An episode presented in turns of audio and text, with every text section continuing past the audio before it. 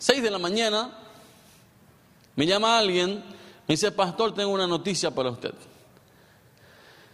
Una noticia especial, y bueno, cuando uno escucha especial ya dice, bueno, ¿qué se viene aquí?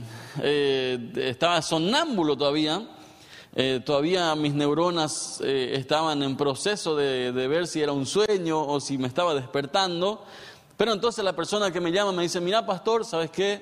Le robaron. Y ahí uno se despierta, ¿qué? me robaron. ¿Qué me robaron? ¿Por dónde empezamos? Le robaron tal cosa, le robaron tal cosa y tal cosa. Bueno, está. Nada, tranquilo nomás. Los pastores no nos enojamos. Saben que no es cierto, porque de alguna forma empezó el, el, el, mover ahí adentro. ¿sí? ¿Cómo, Señor? ¿Cómo pudo ser? Sí, un robo, esto y aquello, bueno, todo. Y, y, la palabra ahí en el corazón trabajando, pero tienes que soltar a esas personas. Pero soltar, ¿qué, qué le voy a soltar? Si me robaron. Y estuve ahí en, en, el lugar, estuve viendo a ver qué había pasado, hasta que, bueno, yo creí que había superado ese proceso. dije, bueno, Señor, está bien, le suelto a esa gente, no le conozco, no sé quién es, le suelto, encárgate tú, pero encárgate rápido, eh, pero encárgate tú, Señor. 15 días después, alguien me dijo, ¿sabes qué? Fue fulano. Bueno, está bien, pero a ese fulano yo casi no le veía, así que bueno, pasaron los días de vuelta hasta que mi amor y gran pasión por Cristo de vuelta me hizo encontrarle en el súper y estábamos frente a frente. ¿Qué harías tú? Sí, uno dice, bueno, pero pasaron días, sí, pero ese proceso de dolor y de, y le miré bien en la cara, que quería tener la Biblia para corregirle con la palabra, ¿sí? Pero no, no. Y, le, encima yo sabía, para, para Yapa, yo sabía que el tipo estaba volado ese día, ni se habrá recordado. ¿Qué? ¿Qué se va a recordar? Nos miramos bien, yo cruzo, que Señor manda fuego. No, no, no. Manda fuego de tu amor para que se convierta. Y estábamos ahí frente a frente. ¿Cómo amamos a la gente? ¿Cómo amamos a través de la persona de Jesús a otros? Hoy titulé este mensaje Enamorado y algo más. Enamorado y algo más siguiendo un poco con la temática que tuvimos hace algunas semanas con el doctor Cruz acerca de lo que era el amor. Y escuchamos eh, un muy, buen mensaje, un poderoso mensaje ese día acerca de lo que era el amor. Después estuvimos escuchando otro mensaje más y hoy siguiendo acerca del amor, enamorado y algo más. ¿Qué hacemos cuando estamos enamorados? ¿Y qué hacemos cuando amamos? ¿Y cómo, cómo procesamos, cómo, cómo crecemos en el carácter para que nuestro servicio, nuestra vida pueda reflejarse que vamos madurando? No existe tal cosa como que yo amé ayer eh, y, eso sigue así sin que uno trabaje en el amor de cada día. Así que les invito hoy a compartir conmigo una palabra, una palabra muy especial. Eh, me gusta el libro de Apocalipsis. Así que hoy para hablar de amor vamos a hablar acerca de Apocalipsis. Algunos ya abren su ojo así, Apocalipsis. ¿Para dónde vamos? Apocalipsis capítulo 2. Vamos a compartir un lindo texto. Aquellos que dicen, bueno, me gustaría leer todo el capítulo entonces lo puede terminar en su casa. Nosotros vamos a leer los primeros versículos en especial, un mensaje para una de las iglesias. Y, dice lo siguiente, y vamos a proyectar eh, entonces el texto, el mensaje a la iglesia de Éfeso. Escribe al ángel de la iglesia en Éfeso, el que tiene las siete estrellas en su diestra, el que camina en medio de los siete candelabros de oro, dice esto. Yo conozco tus obras, tu arduo trabajo y tu perseverancia, que no puedes soportar a los malos. Has probado a los que dicen ser apóstoles y no lo son, y lo has hallado mentirosos. Has sufrido, has sido perseverante, has trabajado arduamente por amor de mi nombre y no has desmayado. Pero tengo contra ti que has dejado tu primer amor. Recuerda, por tanto, de dónde has caído, arrepiéntete y haz las primeras obras. Pues si no te arrepientes, pronto vendré a ti y quitaré tu candelabro de su lugar. Pero tienes esto, que aborrece las obras de los nicolaitas, las cuales yo también aborrezco. El que tiene oído, oiga lo que el Espíritu dice a las iglesias. Al vencedor le daré a comer del árbol de la vida que está en medio del paraíso de Dios. Un mensaje especial para una iglesia especial. Y aquí vamos a, vamos a arrancar un poco eh, sacando un, un pensamiento que muchas veces tenemos y que nos impide ponernos en el lugar de los textos. Muchas veces cuando escuchamos una iglesia pensamos en, en, una, en, un, en un centro o en un edificio. Cuando habla de iglesia, habla de personas, de carne y hueso. O sea que el primer muro que derribamos y sacamos hoy es que iglesia no se refiere a un edificio, no se refiere a un lugar solamente, sino se refiere a personas. Dios está hablando a personas. Así que cuando usemos aquí esto, aclaro para, para todos, porque a veces ya cuando escuchamos iglesia, ya vemos el edificio y es como que, ah, bueno, eso no es lo mío. Pero iglesia somos nosotros, somos cada uno de los que estamos en el día a día. Como una persona me dijo, pastor, yo no puedo servir mucho en la iglesia porque no tengo mucho tiempo, porque trabajo en, otra cosa. Cuando escuché esto, me saqué el, mi traje y, le dije, ¿cómo que no tienes tiempo para la iglesia? Me dice, no, porque, porque no, tengo un trabajo que me consume mucho tiempo, eh, tengo otras cosas que hacer. Le dije, ¿cuánto tiempo estás en tu empresa?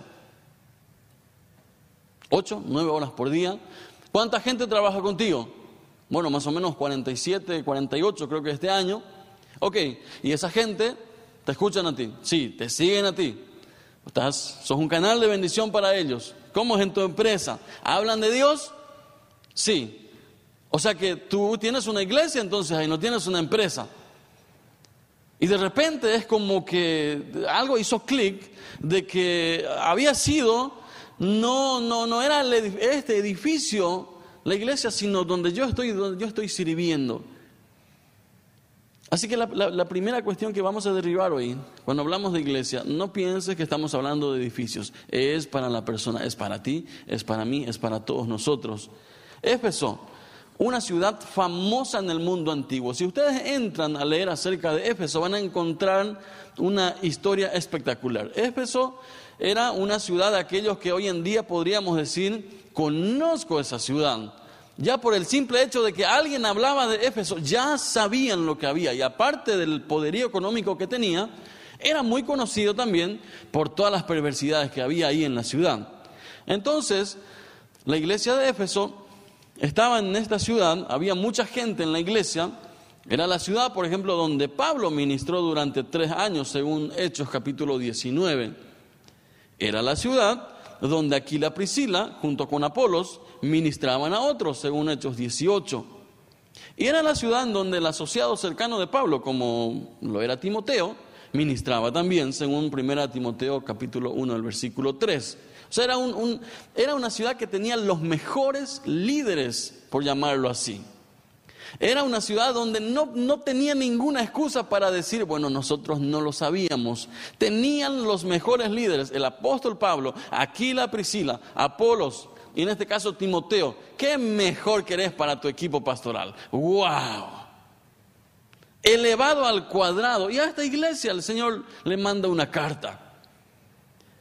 Era la ciudad donde, según las tradiciones históricas, también para Yapa estuvo el apóstol Juan, antes de ser desterrado, según algunas tradiciones. Tenía todo lo que tenía que tener en cuanto a estructura eclesiástica. No le faltaba ninguna estructura. Y eso es lo que un poco la palabra nos dice acerca de cómo era la iglesia, acerca de cómo era el trabajo, de cómo era el esfuerzo, de cómo era el sacrificio en esa ciudad. Porque no era una iglesia no conocida. Es más, es la primera iglesia que se nombra en este lugar. Y comienza diciendo, que tiene las siete estrellas en su diestra, el que camina en medio de los siete candelabros, dice esto, yo conozco tus obras, tu arduo trabajo y tu perseverancia y que no puedes soportar a los malos, y etcétera, etcétera. Enamorado y algo más.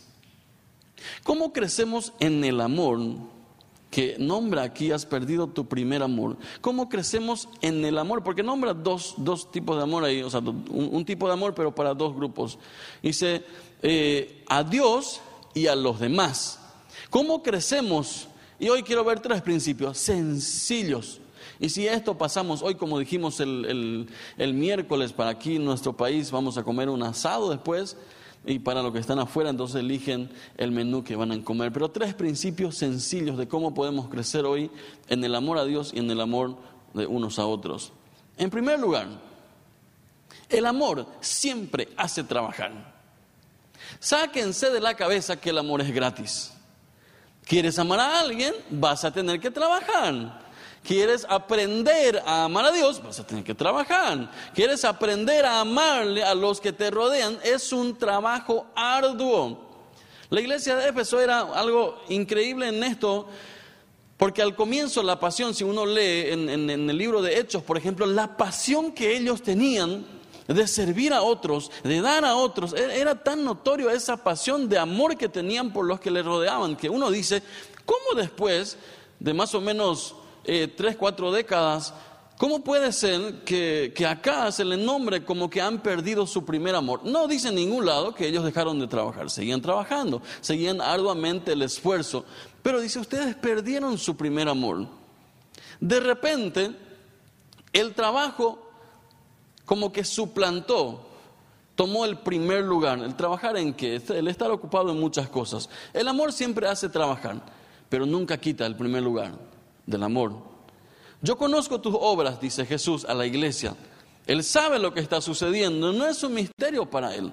Podemos tratar de ocultar lo que somos, lo que tenemos, pero Jesús conoce tu corazón. A ti te hablo iglesia, por más de que te esfuerces, a veces, eh, hace poco la gran discusión era si íbamos a usar, ¿cómo se llama? Telegram y el otro y, otro y otro. Si todo el mundo quería dejar WhatsApp. Cuando me preguntaron si yo iba a seguir usándolo, dije, claro, ¿por qué voy a cambiar? Me dice, pero van a saber lo que tú hablas. Y yo dije, ¿qué? Tampoco envío códigos del FBI o de la CIA, nada no envío ahí. tampoco tengo miedo de que saquen a luz lo que estoy diciendo ahí. Entonces, ¿para qué voy a tener miedo de lo que van a estar ahí. Dice Jesús, yo conozco tus obras. A veces demasiado queremos encubrir o creemos que nadie se va a dar cuenta de lo que nosotros tenemos o de lo que estamos haciendo. Siempre la gente que te rodea se va a dar cuenta, tarde o temprano. Pero Jesús siempre nos advierte antes, yo conozco tus obras. ¿Cuáles son esas cosas que hoy podrías decir, Señor? Estas cosas no, no me ponen muy orgullosos, estas cosas sí. Pero decido dar un paso, Señor. Ayúdame, ayúdame a poder trabajar en esto para poder superarlo. Yo conozco tus obras, dice Jesús. Nada de misterio. Puede haber pecado, corrupción, puede haber de todo en el corazón del hombre. Él nos diría lo mismo el día de hoy, tanto a los individuos como a, la iglesia en general. Yo conozco tus obras. ¿Cuáles obras? ¿Cuáles son tus obras? Que hoy Jesús podría decir, yo lo conozco. No hace falta que trates de ocultarlo. La distinción en, en la palabra que usa aquí, has dejado tu primer amor. Hay una distinción, hay una gran diferencia entre dejar y perder. ¿Por qué? No dice, has perdido tu primer amor. Dice, has dejado tu primer amor. No es que perdió, sino que lo dejó. Se descuidó, no siguió cultivando ese primer amor. Aquellos que están casados, ¿quién sería el épico acá? Bueno, don Arce no está, entonces ya bajamos de 42 y algo que tiene de casado ellos. A ver, eh, ¿quién más? Eh, Elvio, ¿cuántos años de casado? 42, ok. Eh, la esposa dice uno, el esposo normal. Así que yo tengo mucha paz y es que no estoy de acuerdo en... Gracias. ¿Johanna? 39, 40. ¿Vivieron? Sí, esto es muy natural. 39, 40. Vamos más, vamos más. ¿Quién más? Eh, Edwin. 34. Ok. ¿Qué más? ¿Los pastores? 42. Así que hoy el tope es 42 años. Y ustedes que están mucho más tiempo que nosotros casados, saben que muchas veces cuesta amar a su cónyuge. Y las esposas que están aquí dicen, ¿ah? muchas veces cuesta amar al que está a nuestro lado. Entonces ahí viene que más allá del enamoramiento tenemos que cultivar, tenemos que trabajar, no dejar.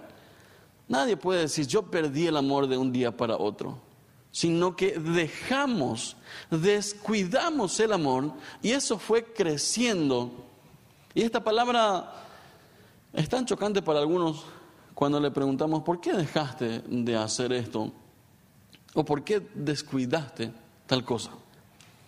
Como una, como una pareja me dijo, pastor, eh, hace como ocho años no le regalo nada a mi esposa. Y ¿cómo, ¿Cómo que ocho años? ¿Y sigue siendo tu esposa? dice, es que un día, dice, un día me fui al otro lado de la ciudad para traerle un, yo sabía que le gustaba un tipo de plantas. Dice, me, me inspiré en su cumpleaños, me fui a traerle del otro lado de la ciudad. E imagínate, pastor, se seguía así temblando de los nervios, ocho años después. Le traigo en, casa todo romántico, todo, pero bueno, no creo en Cupido, pero estaban los ángeles ahí cantando las voces angelicales románticos, ¿sí? con, con, las voces de, de, Rabito y Tercer Cielo ahí en el ambiente. ¿sí? Llega con su ramo y le da, dice, gracias, gracias, muchas gracias. Y nada más. ¿Le gustó? ¿No le gustó? ¿Le impactó? Él no sabe porque nunca más hablaron del tema. Dice, me rayé tanto que juré ese día que no iba. Dije, ocho años de pérdida de tiempo. Dice, muchas veces quise traerle, pero acá estoy. Este es un macho. Ocho años. dije, macho, tu abuela, hoy, hoy, hoy vamos a perdonar a tu señora, vamos a soltarle, y hoy vas a llevarle un regalo. Dice, no, pastor, no me vaya a pedir, puedo puedo pagar acá si quieres, pero no me pidas algo tan imposible. ¿Cómo termina la historia? Se animó a llevarle, ya no un ramo de flores, por supuesto que no, ¿sí? Pero se animó a llevarle una barra de chocolates. Yo le dije, mira, y que sea caro. Y dice, ¿cómo? Y que sea caro, que se, que muestre que es tu amor, que has dejado durante ocho años, pero que hoy estás de vuelta. Y que hoy vuelves con todo. Enme aquí. Envíame a mí. Y ahí estaban. Bueno, hasta ahí les cuento porque si no después voy a decir, ah, era fulano, ¿sí? El amor siempre hace trabajar. Dice el Señor, yo conozco tus obras. Yo conozco el esfuerzo que has estado haciendo. Yo, yo conozco eso. Pero mira, has, has dejado esta parte. Así que hoy es un buen día para preguntarnos, ¿cuál es mi motivación para hacer lo que estoy haciendo? El amor hace trabajar. Amas algo o a alguien, pero siempre te hará trabajar. La esencia de ese trabajo tiene que fluir a través del amor. No está, en, no está en hacer, sino cuál es mi motivación para hacer eso. Por eso algunos cuando pierden las ganas de trabajo y quieren renunciar, quieren irse, quieren esto, entonces cuando le preguntamos, dice, ya, ya no me gusta estar ahí. Perdieron la esencia, ya no ama o el lugar o el trabajo, lo que sea, pero cuando perdemos la esencia del amor, entonces el trabajo se vuelve vano. Cuando el amor no es el canal de mi impulso para servir, para ayudar, para predicar, inclusive para corregir a otros, entonces pierdo una parte importante y el trabajo siempre es cansador cuando dejo de amar lo que estoy haciendo. En segundo lugar, el amor hace procesar el carácter. El amor es un sacrificio, pero ¿cómo? Por amor, por ejemplo, Dios entregó a su Hijo por la humanidad. Ni creas que el amor no es un sacrificio. Si Cristo te amó y te amó tanto y es el Señor el que le está hablando a la iglesia y el mejor para hablarnos del amor es Dios, y si ustedes, Dios no está hablando de una emoción. Cuando el Espíritu Santo aquí habla a la iglesia, no, no está hablando de una emoción. Él está diciéndole a la iglesia literalmente, ustedes me dejaron de lado a mí. Ustedes me dejaron a mí de lado. ¿Por qué? Porque la esencia del amor, ¿quién es el amor? El amor es, Dios. Sin Dios no podemos experimentar el amor. Podemos tener buenas sensaciones, buenas emociones, pero si Dios no está presente, entonces no podemos conocer el amor y menos dar amor a otros. Por eso a veces cuando acompañamos a, personas que, luchan con, eh, baja autoestima, es toda una eh, toda una dificultad muchas veces porque muchos ruegan por un poco de amor. Entonces cuando un muchacho le dice a la novia, mira, eh, o salimos hoy o te dejo, ¿cómo? ¿Cómo? ¿Cómo? Como una persona una vez me dijo, mira, o me dan esto o me quito la vida. Le dije, vaya, se puede quitarse entonces. Sabía que no lo iba a hacer. Claro, hoy en día me cuidaría más de hacer eso, pero en ese momento sabía que quería chantajearnos. Ahí estaba la novia y que estaba trabajando con ellos. Me voy a ir a hacer esto. Vaya, puede hacer eso. Se fue diez minutos, estábamos orando en ese proceso por él. Le dije novia, no te preocupes, el Señor nos va a traer de vuelta. Diez minutos después escribe, ¿y no me van a seguir? y no, no te vamos a seguir. El día que decidas procesar el carácter con amor, aquí estamos para trabajar contigo. Pero con chantaje no vamos a conseguir absolutamente nada. El amor siempre hace trabajar el carácter. Amas a alguien, el amor implica sacrificio. Si Dios entregó a su Hijo por la humanidad, ni creas que amar a alguien o vas a amar a alguien si no estás dispuesto a sacrificarte luchar, sacrificar y formar el carácter. la iglesia de Éfeso es tan especial porque de alguna forma ellos querían o tenían esa intención al comienzo de, poner a Dios en primer lugar y de vivir en el amor de Dios, pero después en el trajinar, en el trajinar y en la lucha, en la persecución, se olvidaron de poner en primer lugar a Dios y querían ganar el favor de Dios a través del trabajo que hacían. El amor siempre hace trabajar el carácter como solía decir eh, Maru a Jimmy cuando Jimmy se enojaba, y hoy uso acá, pues siempre ellos hablan en público. Mi amor, no te enojes conmigo, te estoy ayudando en el carácter. Eh, y creo que no es exclusivo de ellos. La próxima vez que tu marido se enoje contigo, puedes decirle, mi amor, te estoy ayudando en el carácter para crecer juntos. Eh, tampoco es una excusa, pero es importante trabajar el carácter. La iglesia de los Efesios era una iglesia con una doctrina pura. Una iglesia que se enfocaba en hacer bien, el esfuerzo por corregir a otros, pero muchas veces con este, eh, con este enfoque a veces nos volvemos intolerantes a la diversidad. A veces cuando demasiado queremos corregir a otros y nos olvidamos del amor de Cristo, entonces el amor se muere en nuestros corazones, en nuestra iglesia. Decía Spurgeon, la adherencia a la verdad se amarga en fanatismo cuando la dulzura y luz y amor de Jesús se alejan. Dice, yo conozco tus obras, sé tu esfuerzo. Pero le dice el Señor, pero no olvides que yo estoy en primer lugar. Y si yo no estoy en primer lugar, todo el esfuerzo que hagas va a ser por puro fanatismo y, y no va a funcionar. ¿Cuántas veces quisiste cambiar a otros y no funcionó? ¿Cuántas veces intentaste cambiar a tu cónyuge, por ejemplo, y te frustraste por el camino? ¿Cuántas veces oras al Señor o lo cambias o te lo llevas? ¿sí?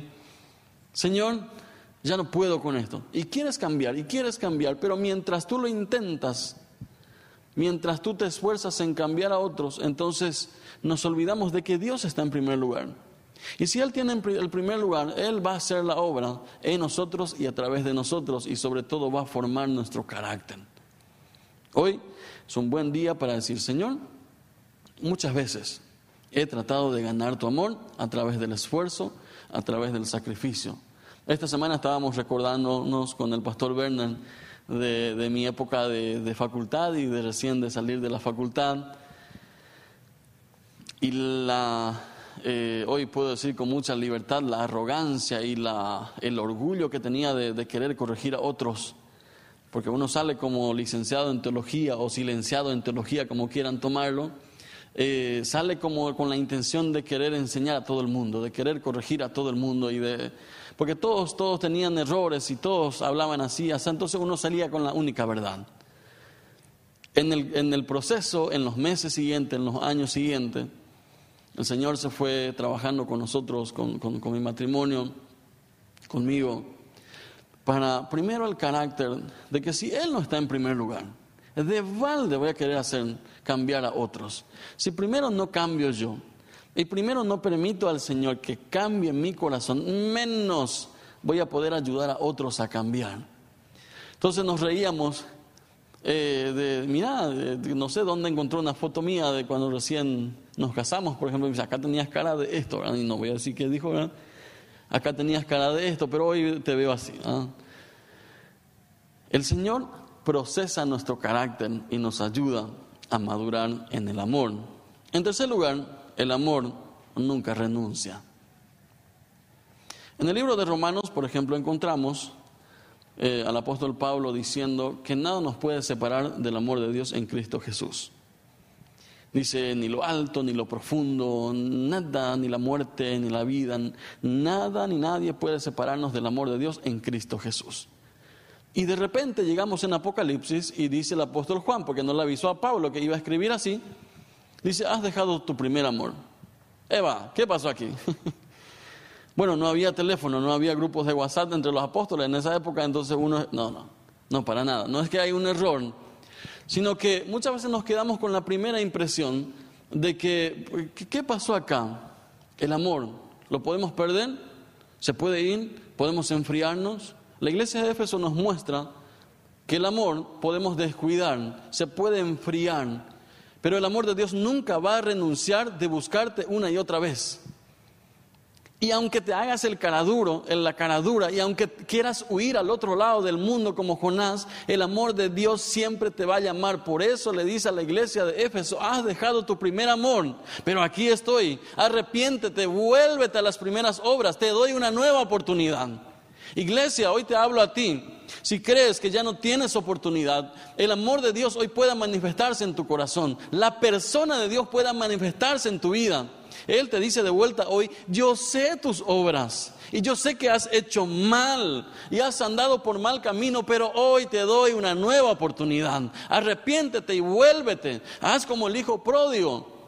Cuando estaba comiendo lodo, dice, volvió en sí y dijo, volveré a mi casa y me pondré a cuentas con mi padre. ¿Cuántos soy aquí? Dicen hoy, necesito ponerme a cuentas con mi padre. Ya no puedo vivir así. He dejado mi primer amor.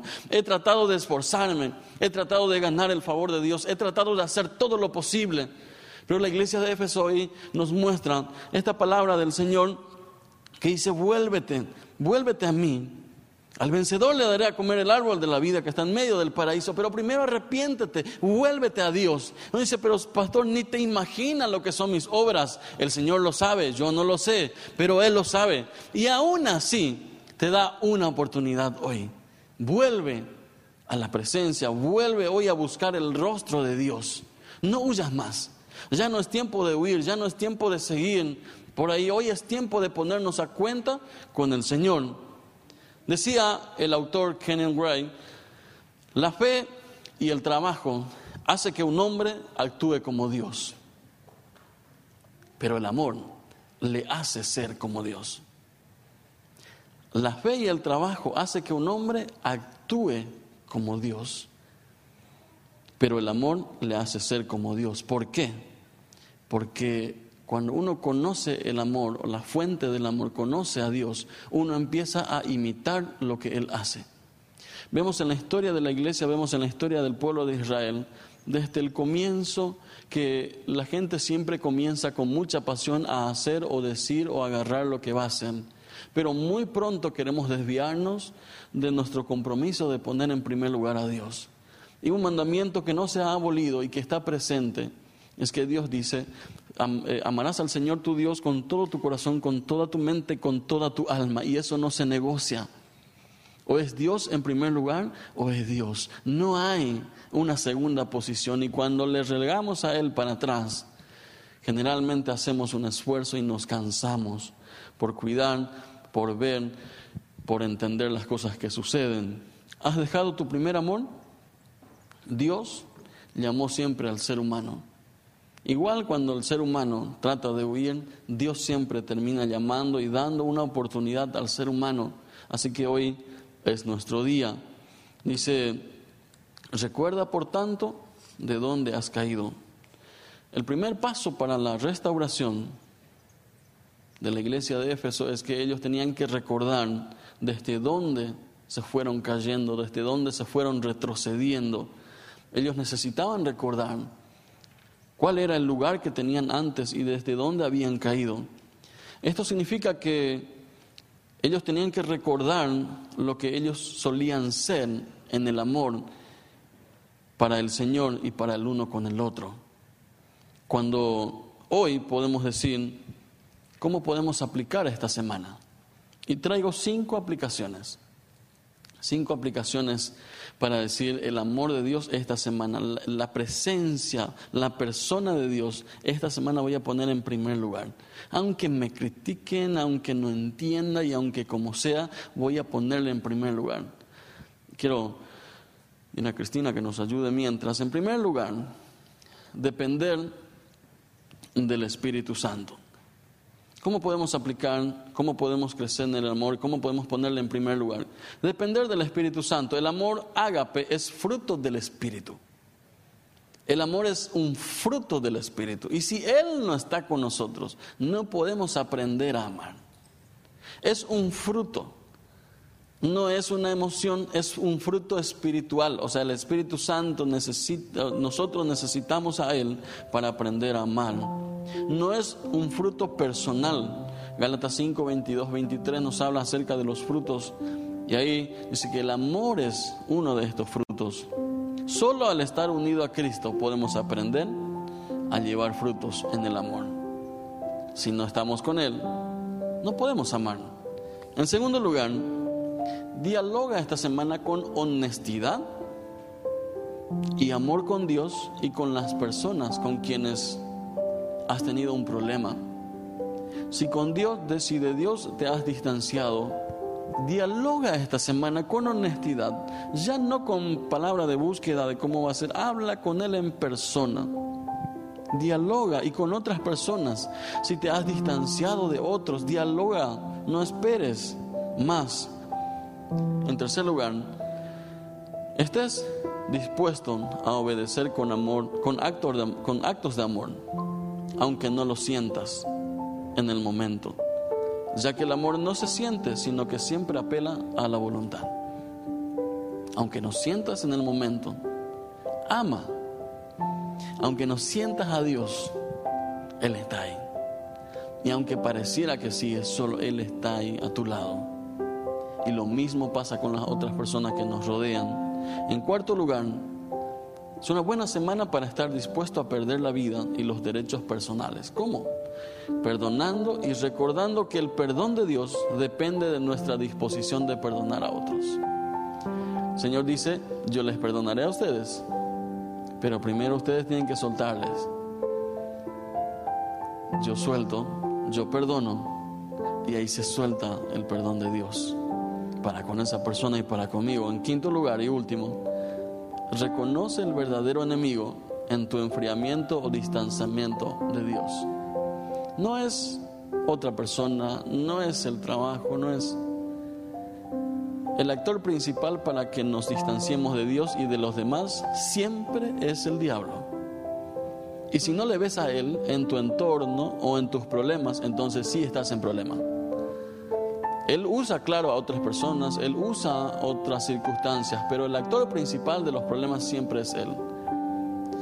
Por eso muchos oran ahora, por ejemplo, en nuestro conflicto, o en los conflictos que hay en, nuestra nación, y se enojan con, el presidente, se enojan por esto, se enojan con aquellos. Pero ¿cuántos se enojan por los sistemas que hay? Por, por el mundo espiritual que rodea todo ese entorno y cómo estamos por casa también. Estaba diciendo en estos días, yo ahí enfrente voy a estar. Sin problema voy a puedo ir a manifestarme, pero no voy a, no, no, voy a perder la esencia de orar por los gobernantes, de, de pedir paz por nuestra nación, de pedir paz para tu corazón. Porque muchas veces oramos por la nación y nos olvidamos del corazón. Así que en esta tarde, noche, Pregunta a los que están aquí presentes. Jesús dice, yo les llamo, he aquí, arrepiéntete, vuelve. ¿Cuántos necesitan hoy reconocer, saborear de vuelta el amor de Dios? ¿Cuántos se sienten distanciados de la persona de Dios? Hoy es un buen día para decir, Señor, ese soy yo. Yo voy a volver, Señor, te voy a dar de vuelta el primer lugar esta semana. Si eres tú, sin vergüenza, sin ninguna vergüenza, nada de vergüenza. Y esto es tanto para los nuevos como para aquellos que estamos aquí todos los días. ¿Cuántos de los que están aquí hoy quieren abrir su corazón al Señor? Quieren volver su corazón a la presencia de Dios. Si eres tú uno de ellos, levanta tu mano. Si nadie te va a juzgar aquí, nadie te va a juzgar. Nadie, nadie. Si eres tú uno de ellos que dice, yo necesito el perdón, necesito volver a la presencia, necesito saborear de vuelta mi primer amor. Entonces ahí está. En el nombre de Jesús oramos con ustedes. Padre, en el nombre de Jesús. Tú has visto hoy tú nos ves, tú conoces nuestras obras y aún así hoy nos llamas a arrepentirnos, a volver a ti, la esencia del amor. Hoy oro, Señor, por cada uno de los presentes y aquellos, Señor, que en sus hogares han dejado, han descuidado el amor tuyo, tu presencia. Te pido, Señor, que en esta hora, Espíritu Santo, tú que dices, Oiga lo que el Espíritu dice a las iglesias. Hoy queremos escuchar lo que tú tienes para nosotros. Hoy, Señor, por aquellos que están en sus hogares y aquellos que estamos aquí, volvemos a ti. Solamente a ti. Te pedimos perdón si te hemos quitado a ti del primer lugar, por trabajos, por relaciones, por preocupaciones por el dinero, por lo que sea. Pero hoy, Señor, sacamos todo eso y te ponemos de vuelta a ti en primer lugar en el nombre poderoso de Jesús, Señor, esparce el olor del perdón en esta hora. Que podamos oler tu perdón y disfrutar de tu amor. En el nombre de Jesús. Amén y amén.